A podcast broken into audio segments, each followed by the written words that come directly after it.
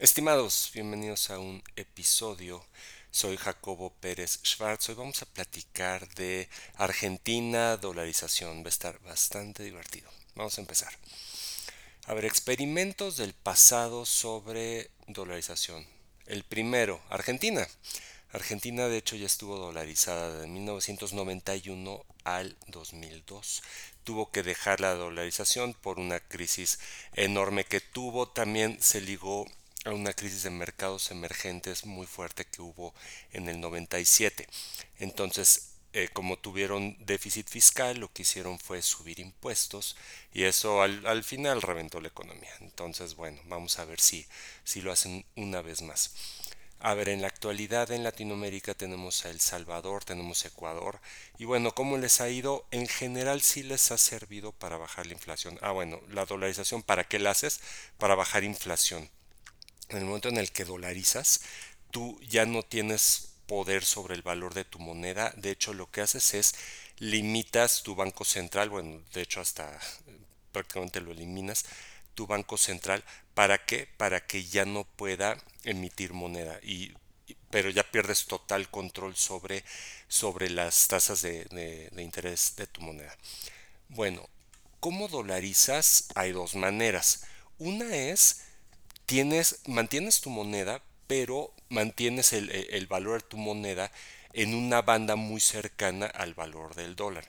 Eso se llama, en inglés se llama pegged, pegged, pegged.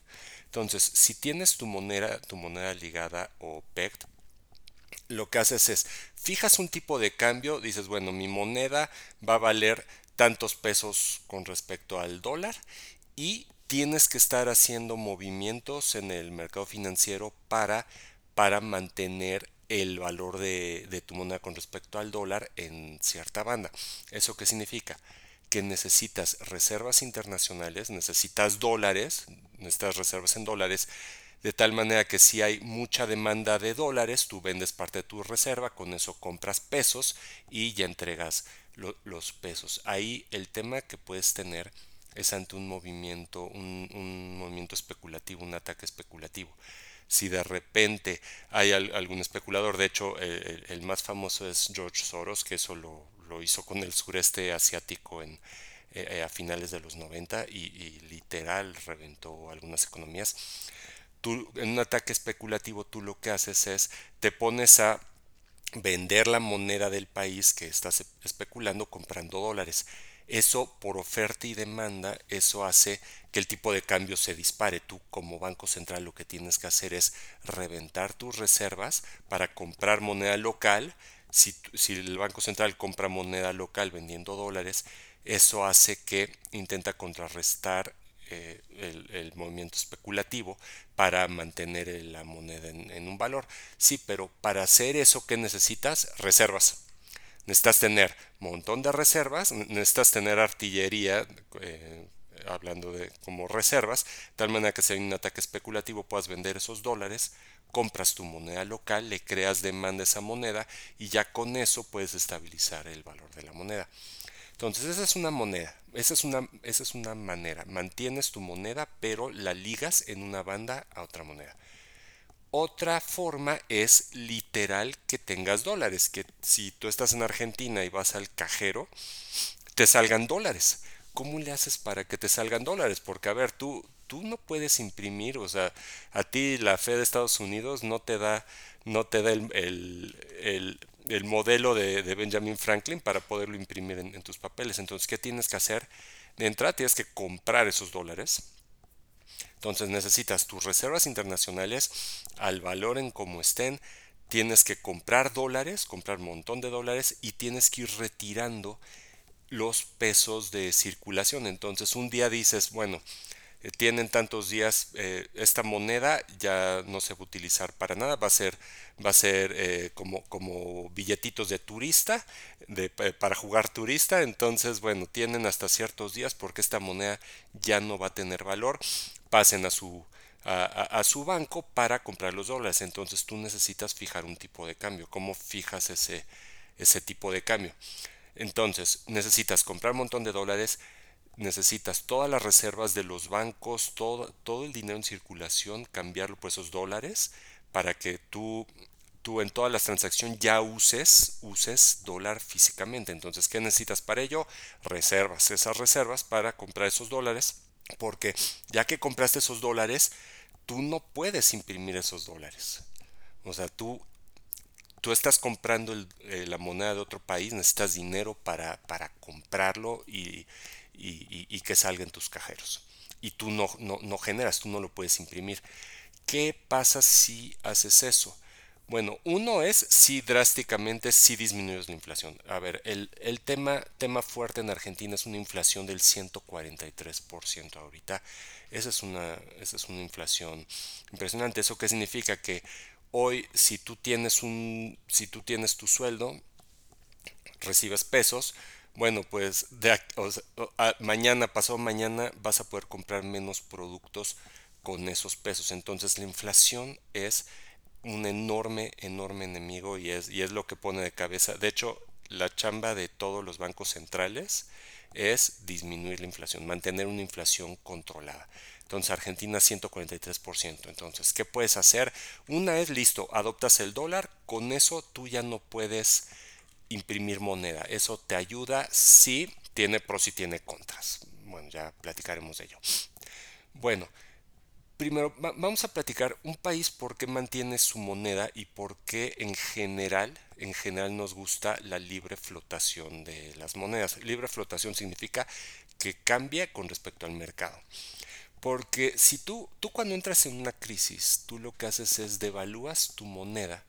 Y en el momento que devalúas tu moneda, vuelves más competitivo tu sector exportador, tus productos, aunque, aunque tus productos localmente cuesten los mismos pesos, afuera valen menos por la, por la conversión. Entonces van a ver que cuando hay una crisis todos los países devalúan moneda, en ese momento te vuelves más competitivo y en ese momento empiezas a producir más claro. ¿A cambio de qué? A cambio de la población sufre porque sus ahorros ahora valen menos. Ahora, tú cuando devalúas una moneda, real, eh, ¿qué estás haciendo? Es una forma muy rápida de bajarle el sueldo a todos. Imagínate que, mañana te, eh, te, dicen en tu empresa, oye, a partir de mañana vas a ganar 5% menos o 10% menos. No, ese día cierra las avenidas, y, eh, harías, harías un show. Tú no te vas a dejar que te, que te bajen el sueldo 5%.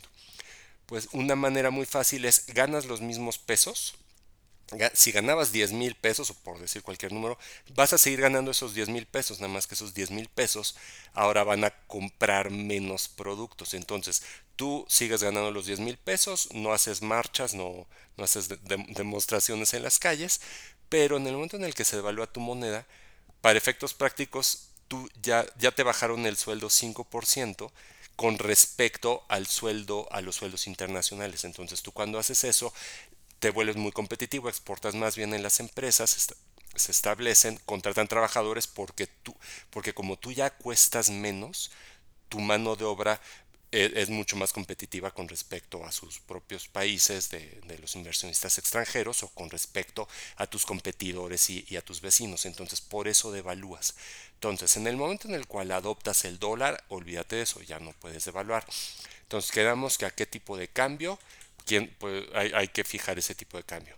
Ahora, principal problema de cuando aceptas la moneda de otro país, porque quedamos que de corto plazo sí te ayuda. De corto plazo bajas inflación, ¿por qué? Porque tú ya no puedes imprimir moneda. Eh, hay varios, varias causas de la inflación. Una es por, mucho consumo. Si, eh, causas de inflación. Consumo. Si tú te pones a consumir muchas televisiones, por decir cualquier producto, y no se producen más televisiones, entonces el precio de cada televisor sube de precio. Entonces esa es inflación empujada por demanda. Esa es, una manera. De, hay mucha demanda. Este no es el caso, este es, un, este es un país en crisis. Pero principalmente, ¿por qué se está dando la, la, inflación en Argentina? Uno es por imprimir moneda. Existen el mismo número de televisiones, entonces, ¿qué hace el gobierno como como es deficitario, significa que el gobierno tiene deudas por todos lados. Ah, ya sé, voy a imprimir moneda y con esa moneda pago mis deudas, soy súper inteligente. Bueno, en el momento en el que hago eso, cada papelito ahora vale menos, porque como es la misma producción para más número de papelitos, esos papelitos que se llaman billetes, compran menos producto. Entonces, inmediatamente se devalúa tu moneda. Entonces, como ellos se la, eh, se la pasan imprimiendo moneda, imprimiendo billetes, por eso, por eso es la inflación. Entonces, en el momento en el que aceptas el dólar, pues tú no tienes el modelito de, Benjamin Franklin, ya no puedes imprimir moneda. ¿Qué necesitarías hacer? Necesitarías producir, tener más recursos y con eso estar comprando más papelitos con el modelo de Benjamin Franklin a la Fed de Estados Unidos. Entonces, bueno, ¿qué pasa si haces eso? Te desfasas con tus vecinos. Ese es el principal problema si lo haces. O sea, de corto plazo sí te ayuda. Es un relajo implementarlo, pero el problema es te desfasas con tus vecinos. ¿A qué me refiero con ello? Vamos a suponer Brasil, que obviamente las economías de Argentina y de Brasil están altamente relacionadas. ¿Qué sucedería? Que imagínate que hay una crisis global de alguna manera y que Brasil devalúe su moneda, el real si Brasil devalúa su moneda, en ese momento los trabajadores brasileños con respecto al mercado internacional se vuelven competitivos y todas las inversiones se van a Brasil. En el momento en el cual tú ya estás en dólares, tú ya no puedes hacer eso, entonces en ese momento tus exportaciones, tu mano de obra se vuelve caro, aunque no suba de valor, aunque no suba de valor, como todos tus competidores y socios comerciales si cambiaron su moneda y tú no cambiaste tu moneda, tú te vuelves muy caro.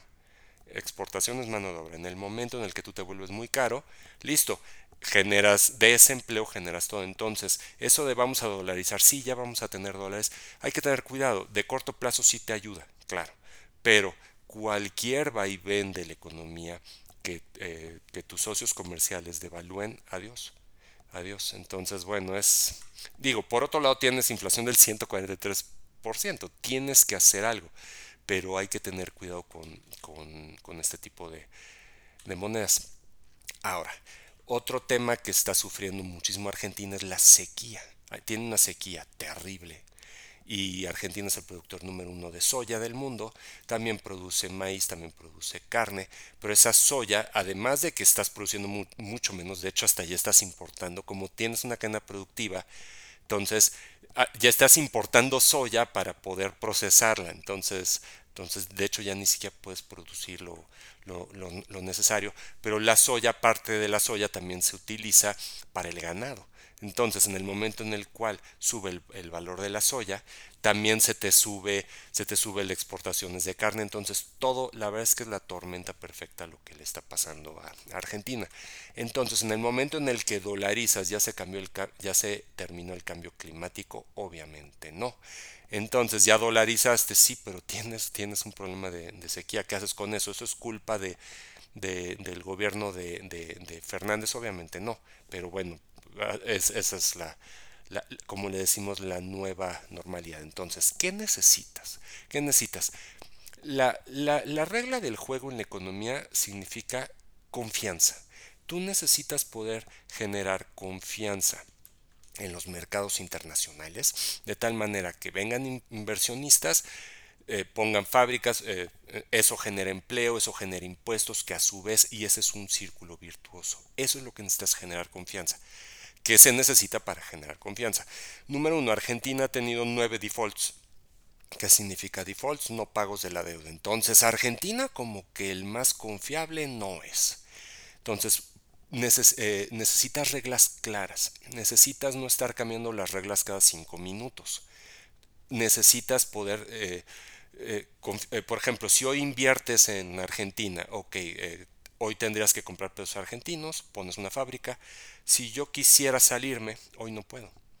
Hoy no puedo. ¿Por qué? Porque no puedo vender mi fábrica, me dan pesos argentinos y comprar dólares. Entonces, si dolarizas la economía, eso te ayuda para poder salir en el, en el caso que quieras. Sí. Sí, sí, sí, sí te sirven. Pero, ¿qué necesitas? Uno, generar confianza en el mercado.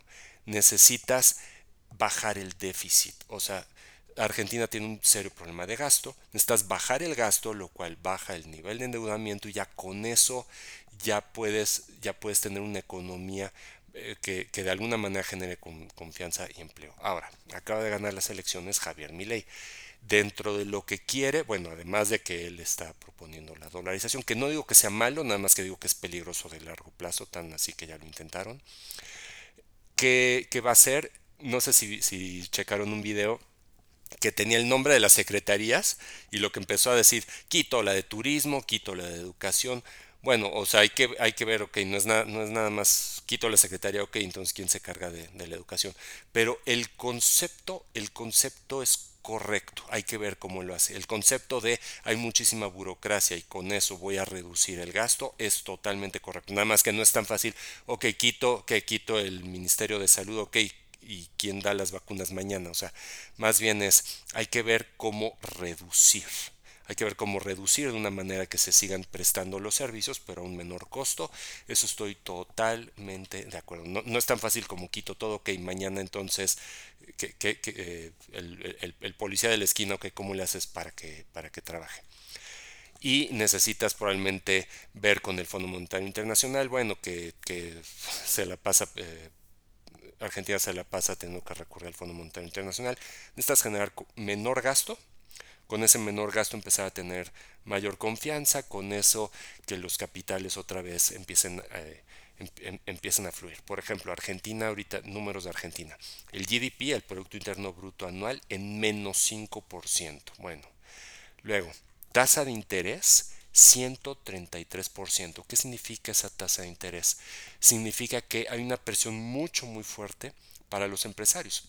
Significa que los empresarios toman eh, ese es el costo del dinero para hacer negocio. Entonces yo tomo un, tomo un préstamo y con ese préstamo, bueno, genero economía, pago impuestos. Sí, pues es una tasa 133% la oficial más, más, más el extra que, que, tengan que pagar es mucho, muy grande. Entonces, una tasa de interés tan, tan alta, la economía la reduce, la, la, detienes.